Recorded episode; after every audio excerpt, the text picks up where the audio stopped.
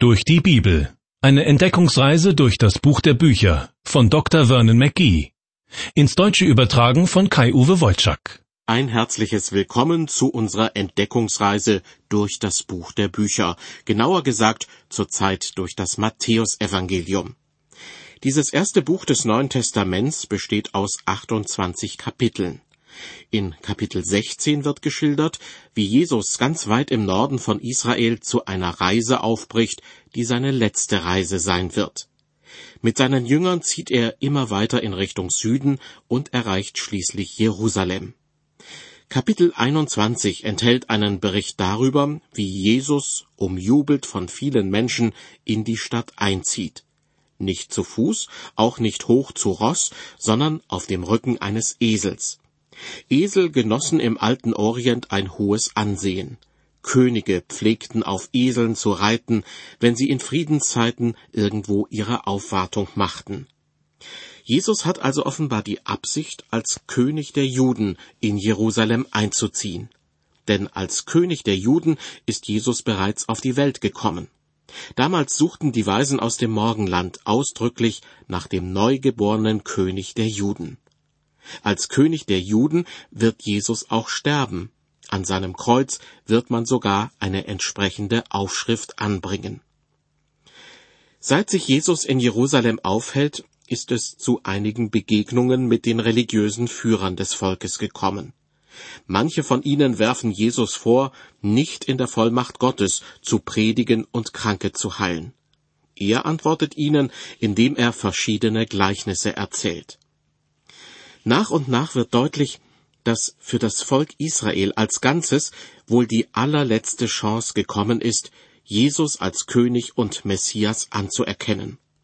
Er ruft die religiösen Würdenträger dazu auf, das Volk nicht länger in die Irre zu führen, sondern sich endlich dem Willen Gottes zu beugen. Vergeblich. Die meisten von ihnen suchen nach Mitteln und Wegen, um Jesus endlich mundtot zu machen. Wenn Sie den Bibeltext zu dieser Sendung in Ihrer Bibel mitlesen möchten, schlagen Sie bitte das Matthäusevangelium Kapitel 22 auf. Dort geht es gleich weiter ab Vers 15. Seit sich Jesus mit seinen Jüngern in Jerusalem aufhält, scheint er keinen Konflikten mehr aus dem Weg zu gehen. Ja, teilweise sieht es so aus, als ob er den Fortgang der Ereignisse sogar noch vorantreiben will. Das Kreuz, an dem er sterben wird, hat er bereits fest im Blick und drängt die Menschen dazu, sich für oder gegen ihn zu entscheiden. Am deutlichsten wird das, wenn er im Tempel oder anderswo auf die religiösen Führer des Volkes trifft. Sie provozieren ihn, wann immer es möglich ist. In den nun folgenden Abschnitten aus Matthäus 22 erfolgen gleich drei Wortattacken gegen ihn. Zuerst versuchen die Anhänger des Herodes, Jesus in eine Falle zu locken. Dann haben die Sadduzäer ihren Auftritt und schließlich auch noch die Pharisäer. Den Anhängern des Herodes geht es um das Thema Steuergerechtigkeit. Die Sadduzäer wollen über die Auferstehung von den Toten diskutieren, und die Pharisäer wünschen sich plötzlich nichts sehnlicher, als endlich zu erfahren, welches der alttestamentlichen Gebote wohl das höchste sei. Was die Anhänger des Herodes betrifft, so werfen sie eine Frage auf, die tatsächlich etwas mit ihren speziellen Interessen zu tun hat. Sie sind eine politische Gruppierung, die den amtierenden König und Landesfürsten Herodes unterstützt. Dazu gehört es, gegen die römische Besatzungsmacht zu sein. Denn die Römer schränken die Machtbefugnisse des Königshauses stark ein. Obwohl die Anhänger des Herodes nur politische Ziele verfolgen, werden sie manchmal von den Pharisäern für ihre Zwecke missbraucht. Vielleicht ist es aber auch so, dass manche Pharisäer gleichzeitig auch Anhänger des Herodes sind. Das eine schließt das andere ja nicht aus. Aus dem Matthäusevangelium Kapitel 22 lese ich jetzt die Verse 15 bis 17. Bitte achten Sie mal genau auf die ersten Sätze. Die Pharisäer denken sich eine List aus und schicken dann die Anhänger des Herodes zu Jesus. Es wird berichtet, da gingen die Pharisäer hin und hielten Rat, wie sie Jesus in seinen Worten fangen könnten. und sandten zu ihm ihre Jünger samt den Anhängern des Herodes. Die sprachen, Meister, wir wissen, dass du wahrhaftig bist und lehrst den Weg Gottes recht und fragst nach niemand, denn du achtest nicht das Ansehen der Menschen. Darum sage uns, was meinst du, ist's recht, dass man dem Kaiser Steuern zahlt oder nicht? Mit dem Kaiser ist natürlich der römische Kaiser gemeint. Der hat seinen Dienstsitz im fernen Rom und interessiert sich nicht besonders für das Wohl und Wehe in der Provinz Palästina. Den Anhängern des Herodes wäre es natürlich lieber, wenn ihre Steuern nicht nach Rom fließen, sondern in Israel bleiben würden. Doch obwohl ihre Meinung feststeht, tun sie so, als ob es ihnen wichtig wäre, was Jesus dazu sagt. In Wirklichkeit wollen sie ihn dazu bringen, seinen eigenen Anspruch als Messias in Frage zu stellen. Sie warten nur darauf, dass er sagt, jawohl, es ist richtig, Steuern an den römischen Kaiser abzuführen dann würde er sich als König der Juden unglaubwürdig machen. Weiter ab Vers 18. Als nun Jesus ihre Bosheit merkte, sprach er, ihr Heuchler, was versucht ihr mich? Zeigt mir die Steuermünze. Und sie reichten ihm einen Silbergroschen. Und er sprach zu ihnen, wessen Bild und Aufschrift ist das? Sie sprachen zu ihm, des Kaisers. Da sprach er zu ihnen, so gebt dem Kaiser, was des Kaisers ist, und Gott, was Gottes ist. Gut geantwortet, würde ich sagen, denn Jesus führt den Fragestellern vor Augen, dass sie doch in gewisser Weise selbst in das Herrschaftssystem der Römer verwickelt sind und davon profitieren. Sie haben römisches Geld im Portemonnaie, benutzen komfortable Straßen, die von den Römern ausgebaut wurden, und der römische Staat gewährleistet auch politische Stabilität und ein gewisses Maß an Frieden. Deshalb fordert Jesus dazu auf, gebt dem Kaiser, was des Kaisers ist. Doch er fügt noch eine zweite Empfehlung hinzu, und die lautet, gebt Gott, was Gottes ist. In Vers 22 heißt es, als sie das hörten, wunderten sie sich, ließen von ihm ab und gingen davon. Diese Reaktion zeigt, dass ihnen Jesus zwar die erwünschte Antwort gegeben hat, aber dennoch nicht in ihre Falle getappt ist. Als Bürger und als Nutznießer staatlicher Einrichtungen sollte man sich nicht vor den Steuern drücken. Ebenso wenig soll man aber den Geldbeutel verschließen, wenn es um Gottes Anliegen geht, zum Beispiel um die Finanzierung von Mitarbeitern, die sich um die Verbreitung des Glaubens kümmern. Die Antwort, die Jesus seinen Widersachern gegeben hat, ist so gut durchdacht, dass sie darauf nichts mehr zu sagen wissen und sich davon trollen. Und das heißt Bühne frei für die Sadduzäer. Ihre Frage ist rein theologischer Natur. Natürlich, was denn sonst? Aber schnell merkt man, dass auch sie Jesus in eine Falle locken wollen. Ich lese die Verse 23 bis 28. An demselben Tage traten die Sadduzäer zu ihm, die lehren, es gebe keine Auferstehung, und fragten ihn und sprachen, Meister, Mose hat gesagt, wenn einer stirbt und hat keine Kinder, so soll sein Bruder die Frau heiraten und seinem Bruder Nachkommen erwecken. Nun waren bei uns sieben Brüder. Der erste heiratete und starb, und weil er keine Nachkommen hatte, hinterließ er seine Frau seinem Bruder desgleichen der zweite und der dritte bis zum siebten. Zuletzt nach allen starb die Frau. Nun in der Auferstehung, wessen Frau wird sie sein von diesen sieben? Sie haben sie ja alle gehabt. Die Sadduzäer glauben nicht an die Auferstehung, das ist der entscheidende Punkt. Um Jesus vor Augen zu führen, wie unvernünftig der Glaube daran sei, denken sie sich einen Fall aus, der mit allergrößter Wahrscheinlichkeit niemals eingetreten ist. Eine Frau soll nacheinander mit sieben Brüdern verheiratet gewesen sein. Solche Geschichten gibt's höchstens in Hollywood, aber zur Zeit Jesu steckte die Filmproduktion dort noch in den Kinderschuhen. Trotzdem geht Jesus auf die Frage der Sadduzäer ein. Sie wollen wissen, wenn die verstorbene Frau und die sieben verstorbenen Brüder eines Tages auferstehen, wer wird dann mit dieser Frau verheiratet sein? Dazu Vers 29. Jesus aber antwortete und sprach zu ihnen, ihr irrt, weil ihr weder die Schrift kennt noch die Kraft Gottes. Jesus wirft den Sadduzäern also vor, sich nicht richtig in den Schriften des Alten Testaments auszukennen und auch nicht wirklich mit der Kraft Gottes zu rechnen.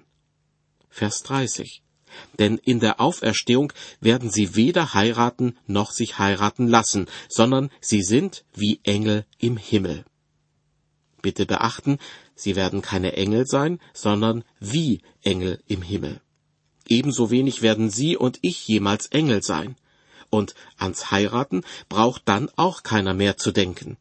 Vielleicht ganz einfach deshalb, weil es dann keine Notwendigkeit mehr gibt, für Nachwuchs zu sorgen.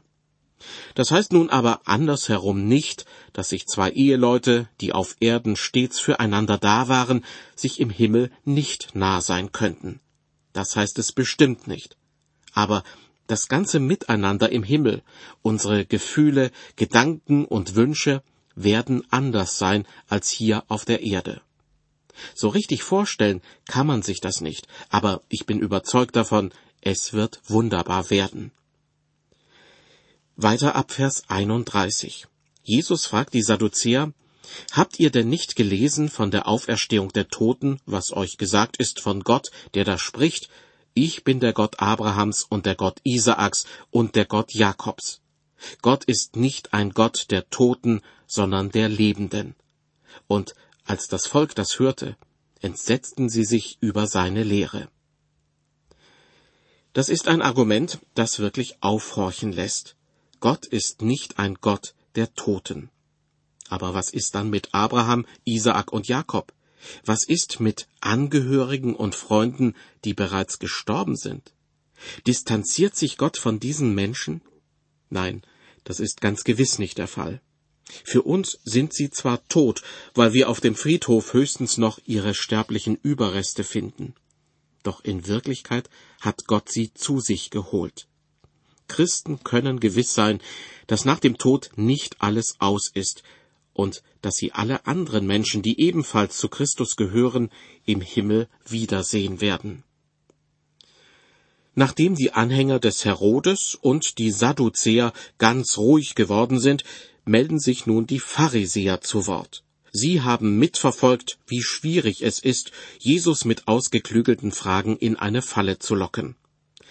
Die Pharisäer kann man als eine religiös-politische Partei bezeichnen. Sie sehen ihre Bestimmung darin, das jüdische Leben von allen fremden Einflüssen fernzuhalten. Die Einhaltung des Gesetzes ist ihnen wichtig. Dazu zählen die zehn Gebote, aber auch weitere Gesetzesvorschriften aus dem Alten Testament. Zugleich sind die Pharisäer sehr nationalistisch gesinnt und möchten am liebsten, dass Judäa wieder ein Königreich wird, ganz in der Tradition Davids.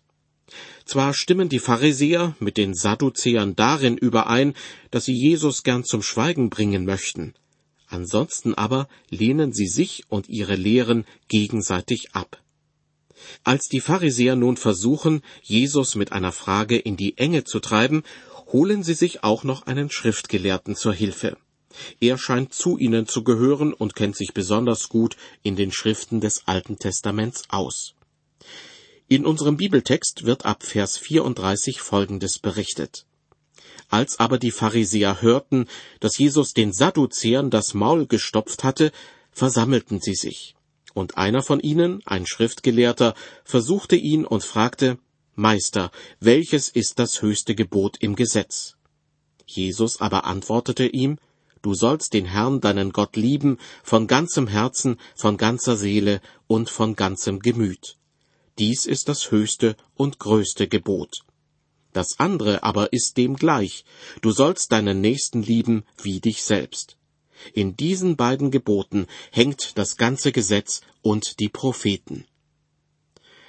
Haben Sie gemerkt, wie Jesus diesem Schriftgelehrten und damit auch den Pharisäern ihren ganzen Wind aus den Segeln nimmt? Auf die Frage, welches ist das höchste Gebot, antwortet Jesus, Gott zu lieben ist das höchste Gebot. Aber das Gebot, den Nächsten zu lieben, ist dem gleich. Jesus nennt also zwei Gebote. Diese beiden Gebote fassen die zehn Gebote aus dem Alten Testament perfekt zusammen. Gott lieben mit ganzem Herzen fasst die ersten fünf Gebote zusammen und den Nächsten lieben wie sich selbst die restlichen fünf Gebote. Was den Pharisäern und dem Schriftgelehrten bei dieser Diskussion aber völlig entgeht, ist die Tatsache, dass sie an den zehn Geboten immer wieder schuldig werden. Die zehn Gebote sind zwar eine Richtschnur für das Leben, sind aber letztlich auch dafür da, um den sündigen Menschen zu überführen.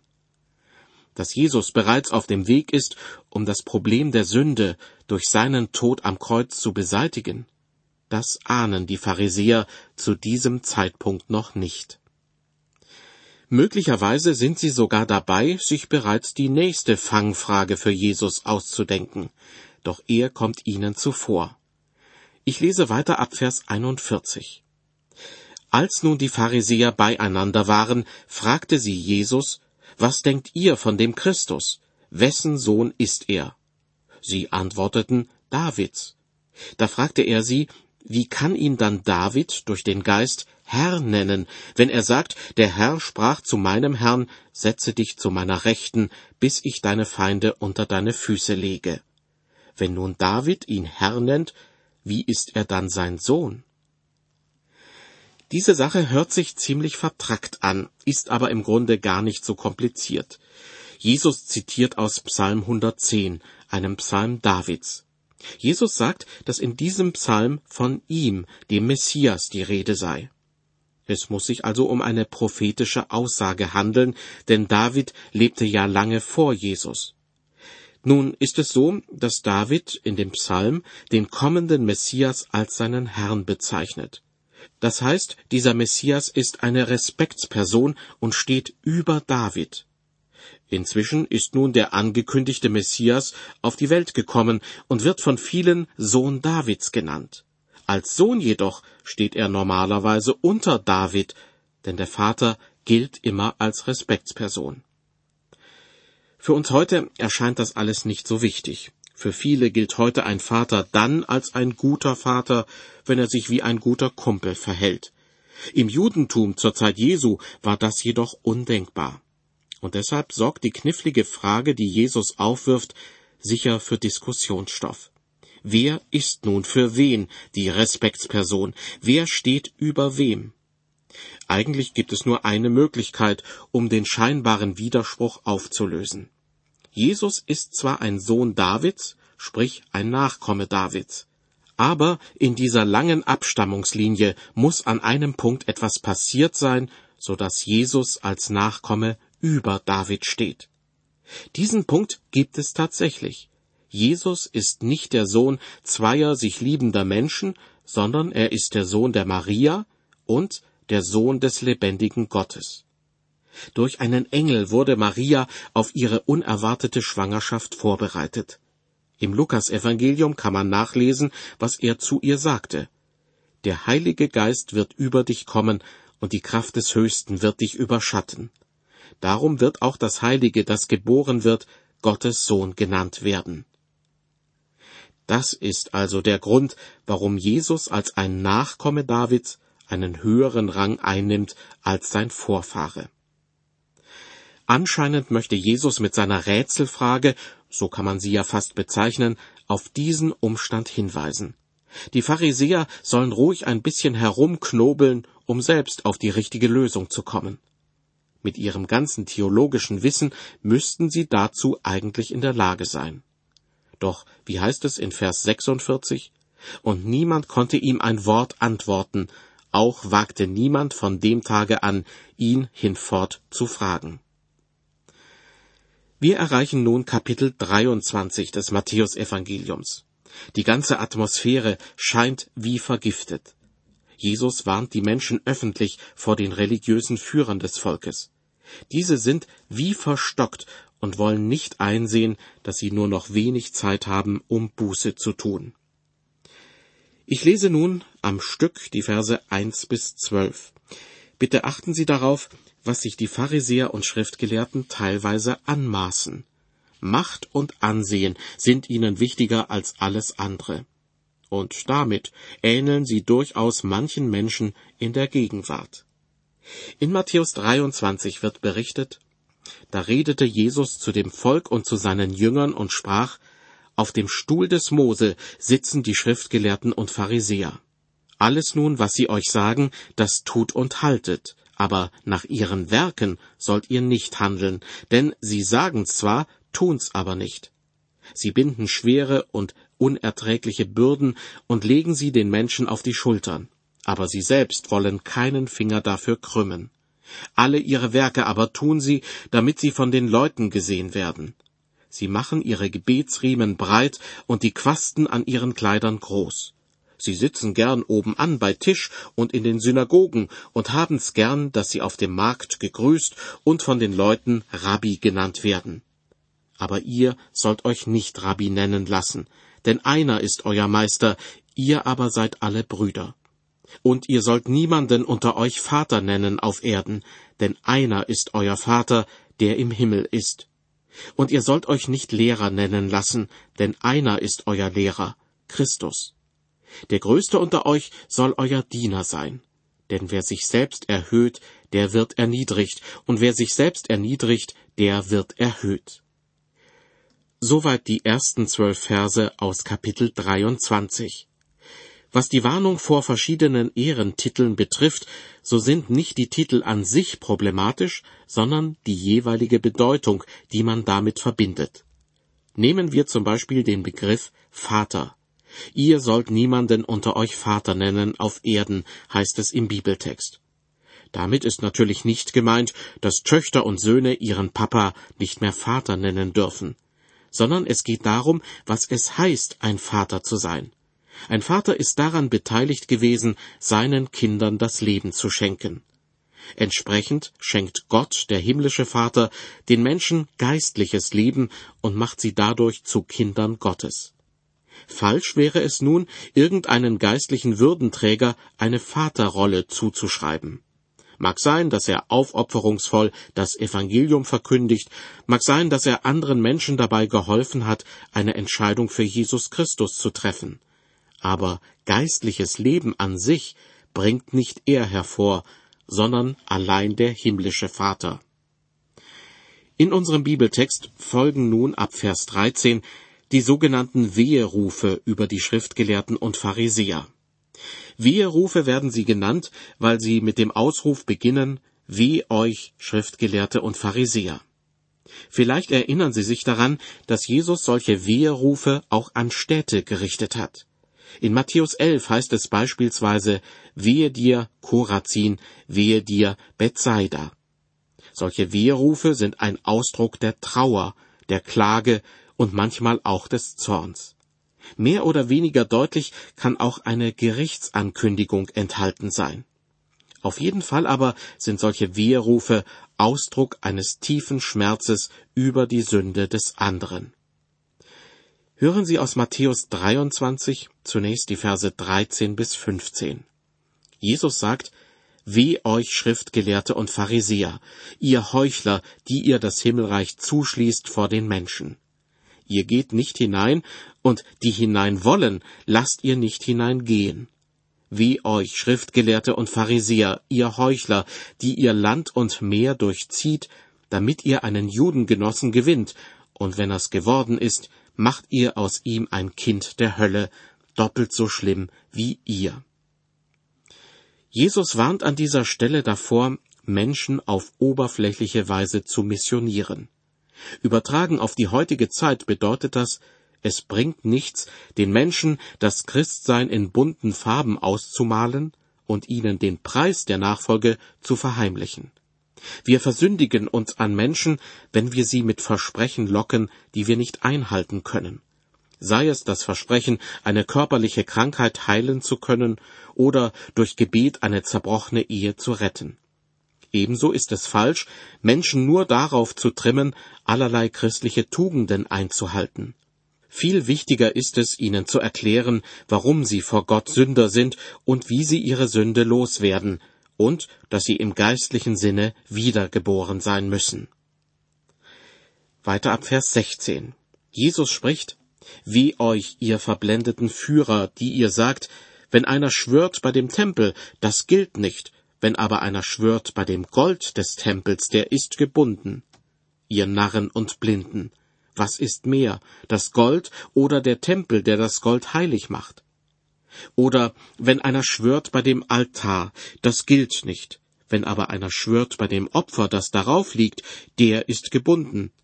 Ihr Blinden, was ist mehr, das Opfer oder der Altar, der das Opfer heilig macht?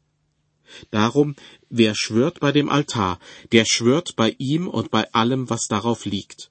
Und wer schwört bei dem Tempel, der schwört bei ihm und bei dem, der darin wohnt. Und wer schwört bei dem Himmel, der schwört bei dem Thron Gottes und bei dem, der darauf sitzt. Soweit die Verse 16 bis 22. Jesus berichtet hier von einem seltsamen Brauch der Pharisäer.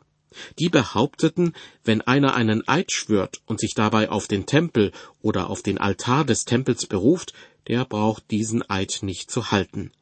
Wer sich aber auf das Gold im Tempel oder auf die Opfergabe beruft, die auf dem Altar liegt, der ist an den Eid gebunden. Aus der Sicht Jesu ist das völliger Unsinn und zeigt nur, wie weit sich die Pharisäer von Gott bereits entfernt haben. Sie sind gefangen in einem Netz aus Neid, Bosheit, Heuchelei und Geltungssucht. Und es ist fraglich, ob sie da noch einmal herauskommen. Die Weherufe über die Pharisäer sind noch nicht zu Ende. Die Liste dessen, was Jesus ihnen ankreidet, ist lang. Große Meister sind sie vor allem darin, wenn es um Haarspalterei geht. Damit machen sie den Menschen das Leben schwer und, was noch schwerer wiegt, sie verbauen ihnen damit den Weg zu Gott. Mehr zu diesem Thema in der nächsten Sendung aus der Reihe Durch die Bibel. Von mir eine herzliche Einladung zum Wiedereinschalten. Ich verabschiede mich von Ihnen mit einem herzlichen Behüt Sie Gott.